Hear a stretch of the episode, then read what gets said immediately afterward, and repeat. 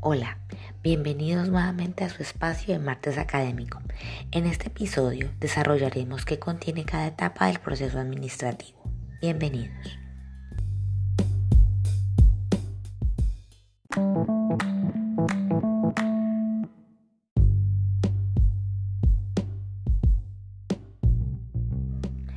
En el pasado episodio recordamos en qué consiste el proceso administrativo y parte de su origen.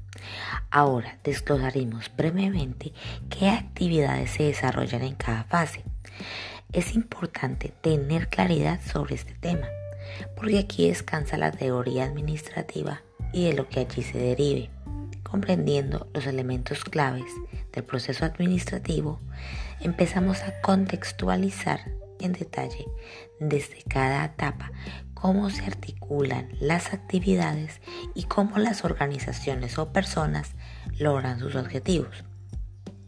Recordemos que estas etapas no son solo atribuibles a colectividades, también podemos incluirlas en nuestra vida cotidiana como una forma de autorregulación. El proceso administrativo tiene cuatro componentes. Planeación, organización, dirección y control.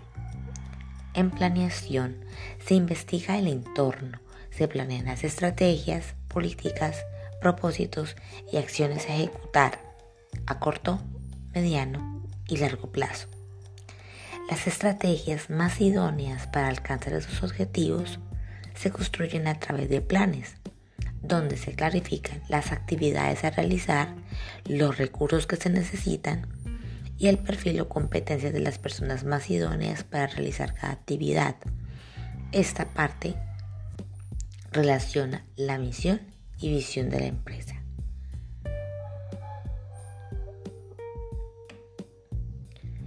Organización. En este paso se definen los cargos, reglas y comportamientos que deben tener las personas que se encuentran dentro de la organización Aquí se coordinan todos los recursos disponibles, tanto los humanos, materiales o financieros. Aquí lo que se busca realmente es la coordinación de todo lo planificado con anterioridad. Entonces en esta etapa es esencial dirigir los esfuerzos de trabajo hacia metas precisas y concretas. Entonces ya pasamos ya como de visualizar lo que queremos a ejecutar lo que vamos a hacer. Viene la siguiente etapa que es dirección. En este nivel se ejecutan los planes, se motiva a los integrantes, se incentiva la comunicación y lo más importante en esta etapa, se supervisa para alcanzar las metas establecidas. Entonces ya después de que ya dimos el paso de estar ejecutando, de darle sentido a cada recurso, vamos a ver si realmente se está haciendo. Pero en esa etapa de verificar podemos encontrar algunos cuellos de botella que pueden impedir que la fase anterior, que es la de organización y hacer, se desarrolle en completa normalidad. Por eso es importante que en la dirección exista cada líder de proceso para que pueda medir las actividades que correspondan de una manera ordenada y articulada para que se logre en sí el objetivo general de la empresa, desglosado en objetivos específicos por proceso. Viene la última fase, que es la de control. En esta fase se evalúa el desarrollo general de la empresa.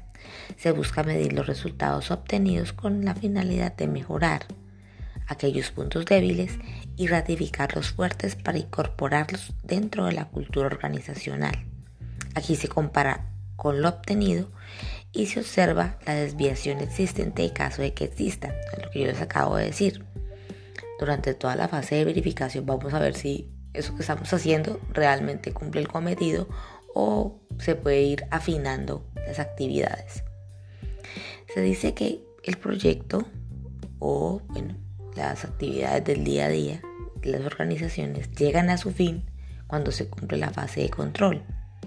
Se termina el primer ciclo y comienza de nuevo la fase de planificación.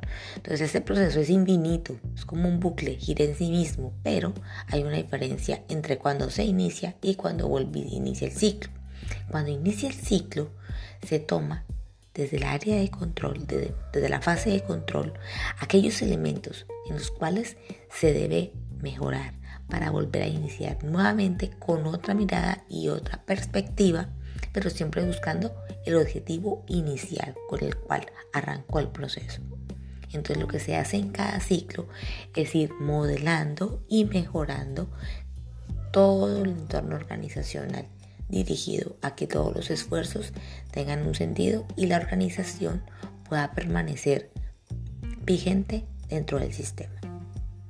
Y bien, este ha sido nuestro tema por este mes de marzo. Para abril abordaremos sobre cultura organizacional. Espero que sigan conectados con nuestro podcast, aprendiendo desde este, su salón de clase. Les ha hablado Carolina Barón Méndez. Hasta pronto.